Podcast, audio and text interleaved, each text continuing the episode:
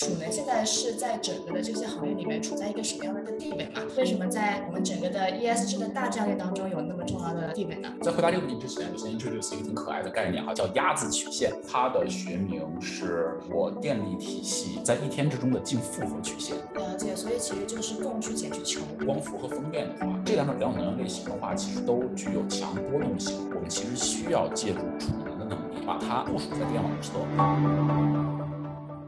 Hello，大家好，欢迎回到北美金视角，我是坐标上海的 Brenda。那我们今天呢非常有荣幸啊，上一期节目其实跟啊 UI 游戏的 Tony 教授请教了关于 ESG 啊在中国和海外他们目前的发展的现状。那我们了解到说，在中国其实呃 E 目前还是 ESG 当中当中最重要的一个环节。那今天呢，也非常的荣幸能够邀请到啊我的朋友华兴资本投资银行团队经理 Aden 来跟我们分享在储能这个领域他的一些见解和看法。欢迎你，Aden，先跟我们听众打一个招呼吧。哎，谢谢 Brenda。呃，各位听众朋友，大家好，我是 Aden，很荣幸受到北美继续角的邀请哈，今天有这个机会跟大家交流。Aden，千万不要紧张。那首先我们第一个问题，就像我刚才提到的，就是储能现在在 ESG 整个的战略里的地位大概是怎么样的？可以跟我们介绍一下吗？嗯，好呀，没问题。其实我们在看整体 ESG 的这个话题的话，就当然 ESG 如果我们字面上切分它的话，是呃 E、S 和 G 三个主要的 pillars 嘛。其实，在整体的中国市场，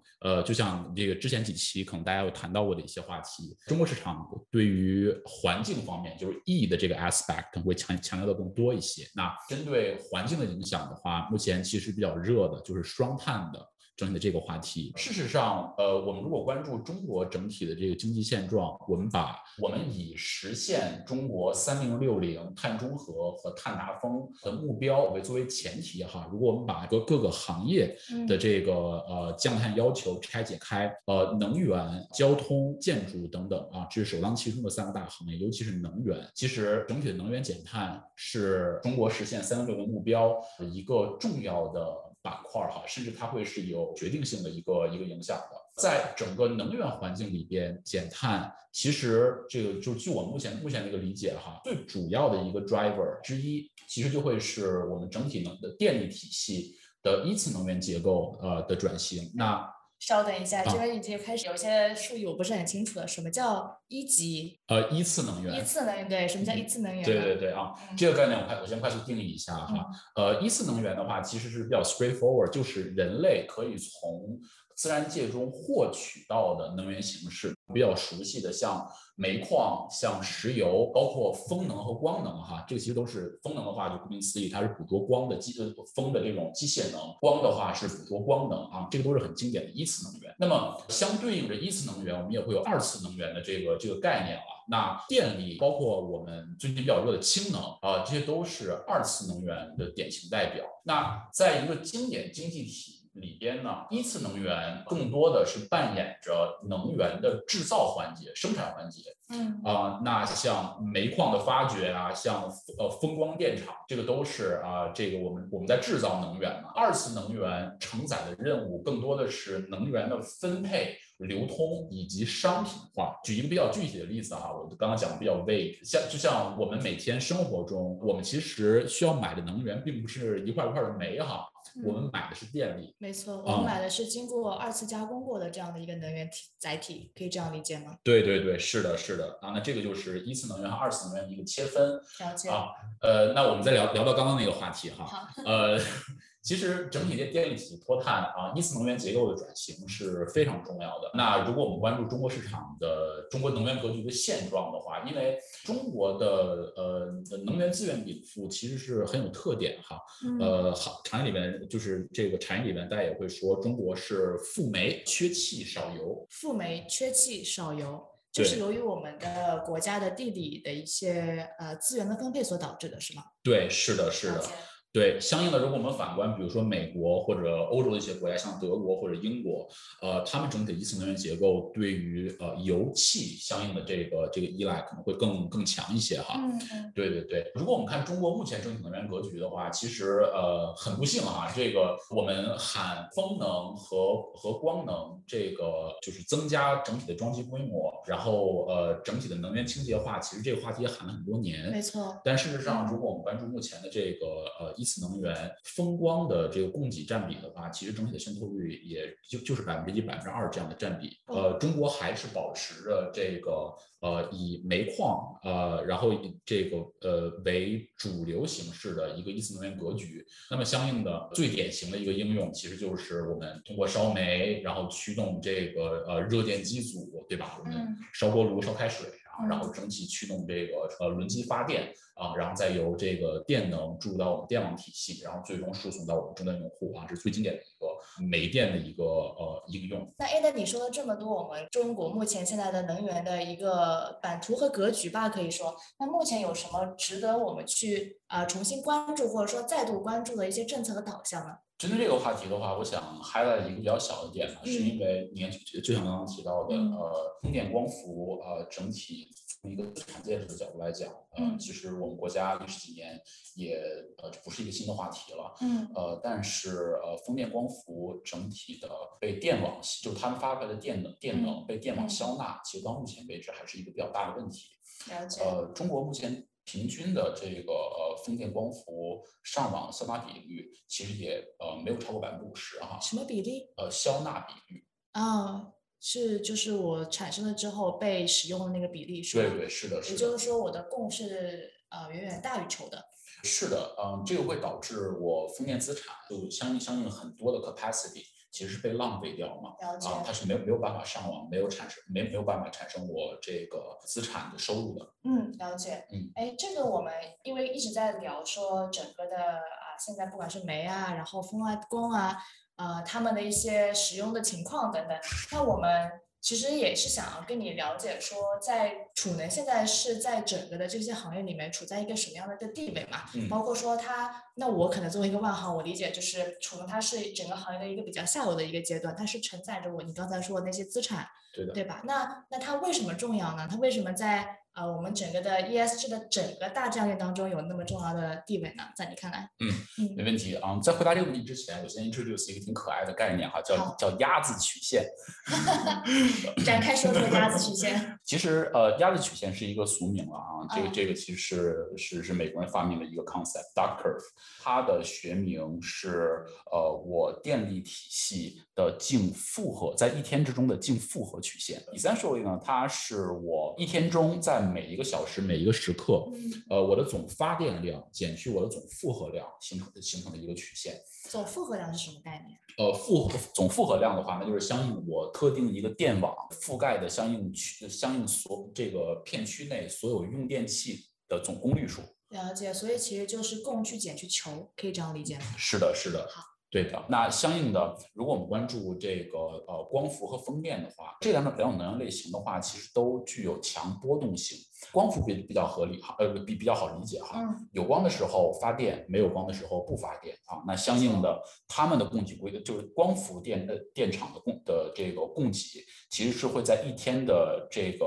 呃呃中午的时候达到供给高峰，嗯呃晚上的时候啊，基于目前像金硅或金硅 PERC 这种电池板的技术，晚上是基本不发电的。嗯嗯，那风电其实也是类似的类似的逻辑，在很多地方，风电其实都会有很经典的季节性波动，或者是在一天之中这个 daytime 的这种这种波动哈。所以这样的影响，我们叠加到整个的这个净负荷曲线上，我们其实其实会看到电网的净负荷其实会在一天的中间的时候是向下弯曲的啊，是因为当时风和光在发力在出力，嗯啊，呃，然后在清晨和傍晚的时候会形成相应的这个净负荷的高峰，然后在晚上的时候就会稍微低下来，因为那个时候大家的用电规模会下去。了解，嗯，了解。呃，所以相应的就是我们可以想象哈，如果在一个特定的电电网环境里边，呃，我们的风能和光能的这种清洁能源的渗透率上去了以后，其实我们的鸭子曲线的这个净负荷的在一天中的极差是会会会被拉得很大的。没错。啊，嗯，呃，这样的这个极差对于目前的电网技术来讲是会有很大的挑战的。所以说，其实，在我们老百姓看来，啊、我们要多多使用清洁能源。但呃，另外一个角度来看的话，它如果这个渗透率上去，反而会对电网造成一定的负荷和负担。是的，对的，对的，那这跟储能有什么关系呢？啊呃，所以这这个其实就是我我我接下来想给大家 highlight 的，在一个特定电网环境下，一个特定的国家，一个特定的经济体，如果我们想要进一步提升我们清洁能源、波动性能源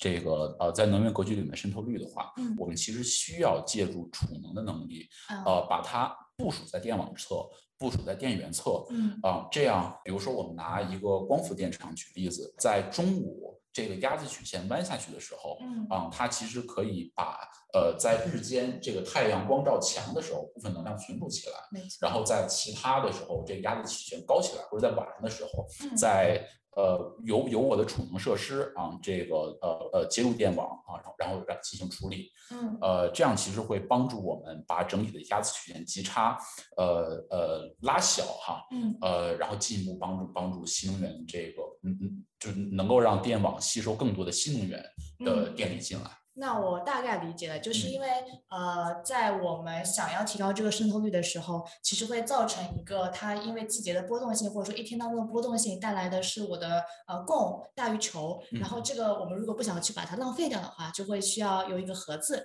用一种技术把它给存起来。对，是的，是的。了解，通俗一点来讲的话，其实就是我们要给 风风电场和光电场挂一个大充电宝。了解，了解。那这样说就我就明白多了。对对对。嗯呃，事实上，我们看这个政策端的趋势哈，呃，我想快快速的 highlight 几个几个呃行业内比较比较 landmark 的政策。嗯这个三零三零六零政策，这个大家会肯定会比较熟比比比较熟悉了哈。这个我们在整个中国会在二零三零年这个这个年份实现这个呃碳排的达峰，呃，在呃二零六零年实现整个国家的碳中和，这个是一个一个很宏观的目目目标哈。那这个我们目前整个行业里里边也是在让大象快速跳舞啊，在做这样的一个事情。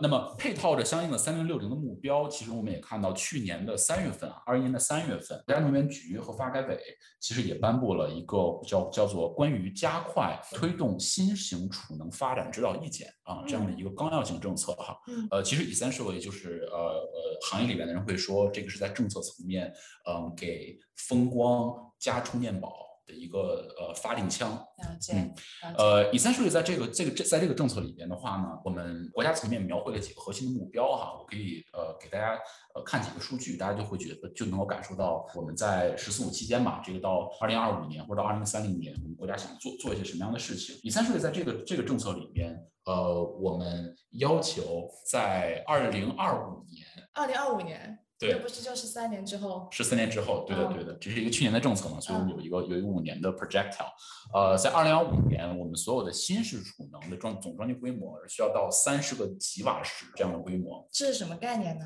对，to put things in perspective 哈，如果我们关注二一年，我们所有的新式储能的总装机规模大概是在三个吉瓦时左右的体量。所以这三个吉瓦时的规模，其实是在历史可能十几年的过程里边，我们逐步累积的，里边会包括锂电池的储能电站，会包括其他技术路线的储能电站。嗯那呃，这个政策的信号枪，essentially 是希望整个生态体系在五年的周期里边，嗯，把我们这个整体的新式储能规模增加九倍的体量，没错，就直接翻十倍，乘十的概乘以念。十的概念。那这个单位到底是我们要怎么样去理解？它到底有多大呢？啊，呃，这个我我给大家举一个例子啊，比如说我们这个目前的新能源车，每个新能源车的电池模组携带的这个度电数可能就是几个呃千瓦时啊这样的规模，那相应的对应的功率其实也是几个千瓦的功率哈。那落实到单位上，其实一千个千瓦是一个兆瓦，一千个兆瓦是一个吉瓦啊，所以大家可以感受到三十个吉瓦时。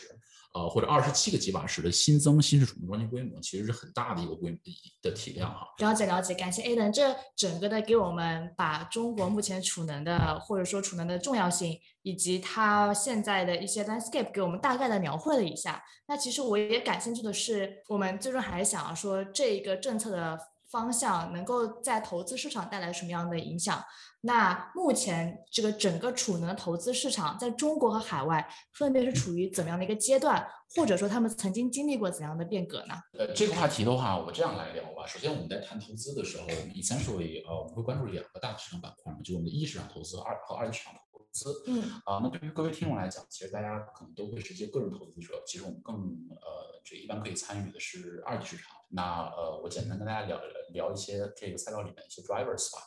呃，如果我们看整体的这个呃储能市场的 landscape 的话，从技术路线的角角度划分，从技术路线的角度划分，我们可以大体的把它把它呃划分为这个传统的储水蓄能。呃，锂电储能啊，以以及相关生态，呃，然后以及其他的呃更新的新式新新式储能技术哈。目前在二级市场上，我理解比较热的一些标的，其实更多的是在参与锂电储能相关的这个这个赛道。嗯，呃，那如果我们拆解一个储储能电站关键的一些部件的话，这个其实整体的政策会支撑大概三个环节。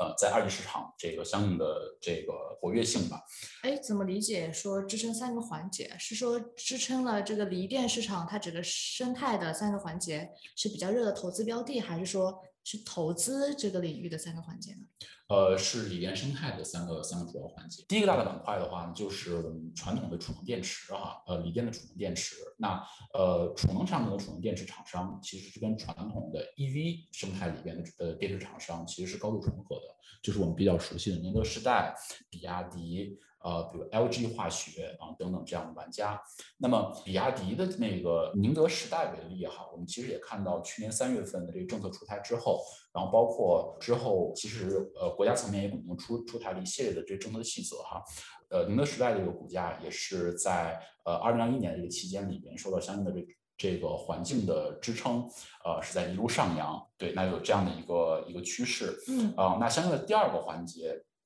嗯，我觉得这个可能大家很多这种个人投资人可能会忽视掉哈，是呃我储能电站相应的配套设备。那这个里边比较有代表性的可能会有像做电池管理系统、能量管理系统，还有第二个受受支撑的赛道可能是我们整体储能配套的变流器、呃能量管理系统和电池管理系统相关的这个标的。呃，那比较典型的话呢，会是呃阳光电源。阳光电源，嗯，呃，阳光电源是呃国内比较头部的一个做储能变流器及能源管理系统啊相关相关相关这个硬件设备配套的厂商，嗯，啊，那我们其实也看到它呃也受也也也受到了很强势的这样的这个利好的支撑哈，在二零二一年的区间里。呃，然后相应的，其实还呃，二级市场还会有一些做呃储能设施集成，他们可能在整个产业链生态里面扮演的是 EPC 这样的角色，就是我们所有的 EPC，就是我们的工程总承包商们啊，呃，那呃，他们在生态里边扮演的就会是啊，我我。咱们刚刚聊过的所有的这种储能部件、配套设设备的集成商，然后以及可能可能也也有施工方这样的角色哈，呃，就是有这样呃业务 exposure 的二级市场标的，其实在这个过程里面也会受到很强的这个消息的支撑的。嗯，对啊，那么啊，请说。那我大概理解一下，就是整个的。呃，锂电储能是吧？锂电储能这个行业里面有三个重要的环节，是纷纷受到了这个政策方向的一些利好。一个就是这个电池本身，啊，第二个是让这个电池跑起来的一些技术和框架支撑。那第三个就是，其实就是一些呃，你所谓的承包商能够把这些东西给做起来的那些公司嘛，可以这样理解吗？嗯，可以这样理解，了解了解，嗯。那我们刚才聊的都是二级市场的一些变化，或者说一些头部的玩家嘛。那因为我了解你也是对一级市场有一些自己的观察，那整个的一级市场它会不会有一些比二级市场更加新的一些怎么说技术或者说是趋势的出现，可以跟我们分享一下吗？哦，呃，其实会有的。嗯，呃，一级市场的 dynamics 就是从整体市场特点来讲的话，大家其实是会沿着整体技术发展或者产业发展这个脉络看的会比二级市场更靠前嘛。嗯，呃，因为毕竟二级市场是更体量更大、会更成熟的一些一些公司和 business model。没错。对，那么落实到储能这个场景里边，如呃，咱们先聊锂电哈，呃，锂电的电池这个环节。呃，然后或者是很大程度上一部分，这个我们刚刚聊过的做 PCS、EMS、BMS 啊，那就是我们的储能储能换流器、能源管理系统、电池管理系统这样环节的这个玩家，其实都已经有很多的二级市场上市公司了。没错。呃，所以比较成熟了，已经比较成熟了。对的，对的。所以针对电池这个环节的话，呃，我们目前的视野覆盖更多的是向电池的呃再上游去看，比如说电池其他主材哈，呃原料吗？呃呃是是原料，对的对的，几大主材，像它的正极材料、负极材料、隔膜、电解液等等等等，呃，然后以及呃在这个过程里边生产相应电池的关键设备哈，比如说像卷对卷的卷取机啊，像这个生产，大家看我我们如果把一个一节锂电池拆开，它里面其实是一卷儿。一卷这个呃隔膜材料，然后上面上面吸附着一些其他的材料嘛，那相应的生产这样的这个小卷卷的卷取机啊，同步设备啊，其实这个也是我们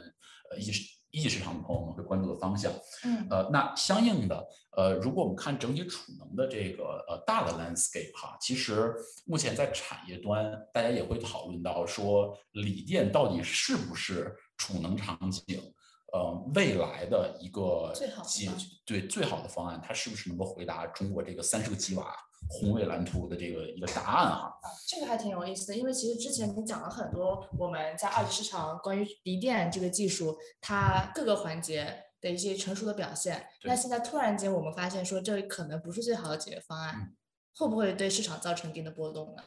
其实我们理解，就是这种行业共识已经存在了很多，已经很久了，很久了，很久了。对对对，这这这种讨论的话，其实也是呃，就是已经持续持续很多年了。那为什么最近这一些讨论会变得更加的认真，或者说是大家重新的把这些新的可能性跳出了我们锂电的大框框去看新的可能性呢？发生了什么呢？嗯。呃，当然，针对锂电为什么不太适合这个储能场景啊？这个请各位朋友关注我们下一期的内容哈。呃，那回答刚刚刚刚 Brenda 的这个这个话题，事实上我们自己觉得，呃，目前市场上关于锂电优劣势的这样的讨论声量如此之大哈。呃，我们自己觉得原因之一，可能也是锂电以外的在储能场适配储能场景的一些一些其他储能技术在逐渐的成熟，在逐渐的走向商业化。我先举几个例子哈。呃呃，比如说呃，这个其中可能会包括像呃液流电池，呃像压缩空气储能，呃飞轮储能，呃甚至呃重力储能哈，呃是是很很长尾的。呃，事实上目前我们看在一级市场这个交这个这个交易的情况，不管是中国还是美国还是欧洲，嗯，呃各个技术路线。其实都有头部的有代表性的公司在跳出来融资，嗯。啊，各个技术路线目前呈现的是一个百花齐放的状态啊，嗯。呃，我们作为一级市场的一个就是呃在在在在 growth 阶段的一个，就我扮演一个投一个投行人员的一个角色，其实我们也是很激动看到这样的一个 landscape 啊，没错，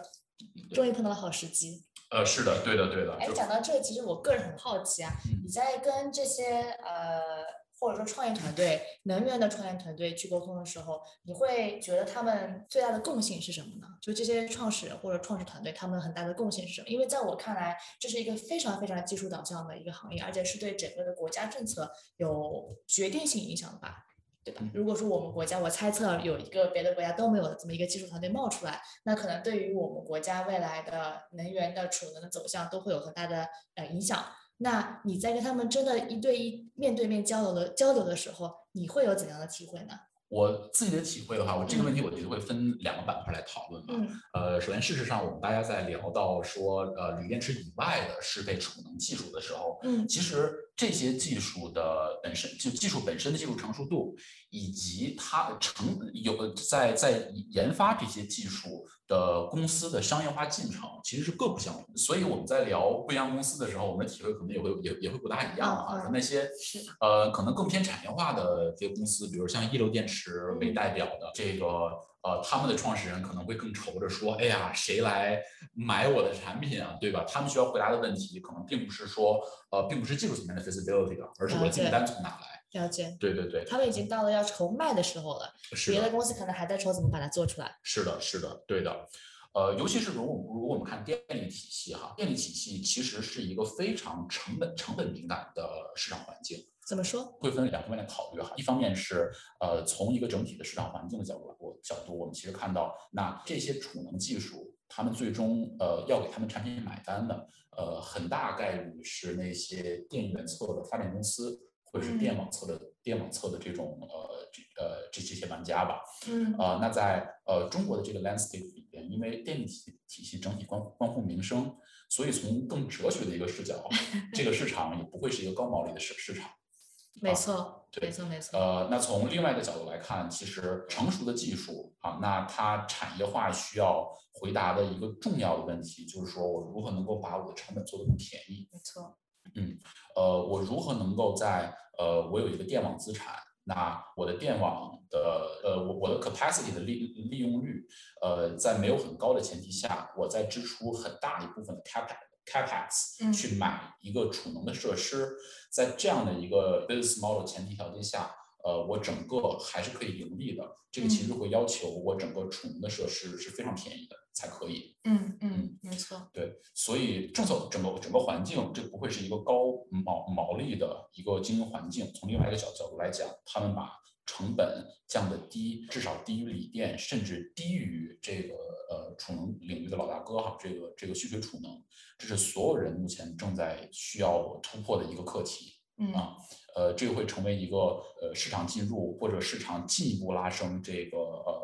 有商业化实质的渗透率的一个重要前提。嗯，了解。那我可不可以理解说，现在大家做新型的储能技术的这些公司，普遍存在的头疼的一个问题，或者说普遍存在一个瓶颈，是如何把它的成本降到呃低于市面上的主要玩家、主要的技术流？呃，是的。对，呃，对于比如说像呃液流电池，嗯，呃或者压缩空气储能，嗯啊这种呃这个技术的可靠性已经比已经比较好的这个这个玩家哈，这个确实是他们目前需要突破的呃一个重要的课题。了解。那对于其他的那些技术成熟度还不是特别好的公司，他们目前的瓶颈又是什么呢？可能更多的是我需要做实干的项目。呃，我需要做实地的这个试验性的设施啊，去 test 呃我的技术，是因为呃，如果我们看技术整体的一个研发规律，在实验室级的技术啊，然后大家会基于这个技技术去发文章哈，这个这个东西其实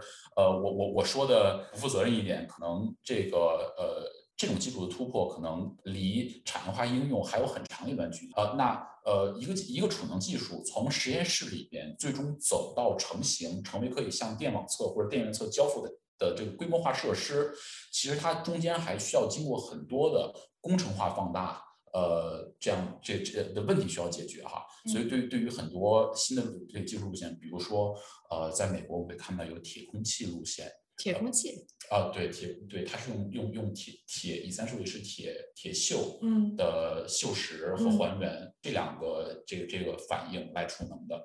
呃，铁空气储能，像熔岩储热，然后以及呃重力储能啊等等的一些更新一些的技术，他们需要攻克的一些课题。嗯。这还挺有意思。那我们具体关于现在的一些新的，不管是新的还是说老老的翻新的这些技术的具体的问题，我们可以放到下一期再来展开的跟我们听众聊一聊。那在这边其实啊，在这次快结尾的时候，我们想要说再 review 一下关于说这个储能啊这个领域，如果说作为一个大众的投资者，他们想要参与一二级。甚至是一级投资的时候，他们需要去注意一些什么？有哪些忠告和建议给可以给到他们吗？我觉得一个 rule of thumb 的话，就是我会鼓励大家，真的是跳到行业里边，好好的跟好好的做自己的案头研究，做自己的这个呃行业研究哈，不要投自己不懂的东西啊，不要追风口。你是有什么血泪史可以分享吗？啊，是的，对，是有的啊，我们可以之后单做一期。对，哎，那这个具体说做啊案头研究，那可能是作为一个专业的人士。会比较熟悉的一个手段嘛？那对于普通老百姓，那可能我买一个基金或买一个什么钱，我可能就是看一些像你这样的专家给到一些评价，或者说甚至我是朋友买了，然后推荐我我买我就买。那在这样的时候，如果我需要比较快的做决策，有哪些比较好的信息源，或者说快速去判断对与否的这个方式吗？我会给大家推荐，就是去年的十一月份啊，由呃比尔比尔盖茨他的一个一个 VC fund 吧，呃 Breakthrough Energy，然后和 BP 他们一起共同发起了在全球层面的个理事会哈，叫 Long Duration Energy Storage Council。这个理事会本身的功能，其实呃就是希望呃把这个呃所有尝试储能相关的 tech provider 这个 end users，然后包括呃 investors 啊以及一些 policy 相关的一些一些一些机构，大家组织在一起，在一个平台上，可以共同推动整个储能生态的发展。这个平台本身其实自己也会定期的去发一些呃储能市场的报告。在我目前读到的这个呃所有的怎么说呢？就二级研究的呃呃二手研究的材料里边，其实我真的是很惊叹于他们的内容的一些一些深度哈。其实我会推荐大家去啊读一读他们发出来的这些这些期刊和报告。了解了解。那如果是针对中国的，在国内的投资者，有什么比较值得信赖的类似的平台和机构吗？呃，其实是有的。呃，比如说我们会有中关村的储能技术技术理事会啊，呃，比如说我们会有呃这个中能的中国的这个储能理事会哈啊，其实类似这样的行业机构，呃，在国内还是会有一些的啊。这个我刚刚其实就是举举了两个比这个比较有名的例子，我也会 encourage 大家去啊关注他们的动向，呃，关注他们的一些 insights 和 expertise 吧。好呀，那我们其实呃，到时候会在这个不管是微信也好，还是在喜马拉雅小宇宙的文字篇章里面，会把这个 Aden 提到的这几个值得关注的平台的链接，还有他们的名字一起给到大家，大家可以自己有兴趣的话可以去参考一下。好呀，那非常感谢 Aden 今天的时间啊，我们今天非常荣幸请到了他来就着我们上期关于 ESG 的讨论，讲了讲中国的一些能源的 landscape，讲了我们储能技术为什么重要，以及我们现在储能的主要主流技术。术、新兴技术分别处在怎么样的一个阶段？那下一期呢，我们会更加关注到储能这个技术，这个技术本身啊，会讲一讲说储能技术有哪几类，它们的优劣势呀，然后以及具体的应用和发展的瓶颈和他们突破的可能性。那我们再次感谢 Eden 的时间，谢谢你。那我们下期节目再见，拜拜，拜拜。跟金视角聊人生，感谢您的收听。请在各大播放平台和公众号上搜索“金视角”，订阅我们的栏目吧。金融的金，事件的事，角度的角，一键三连，从我做起。我们下次再聊。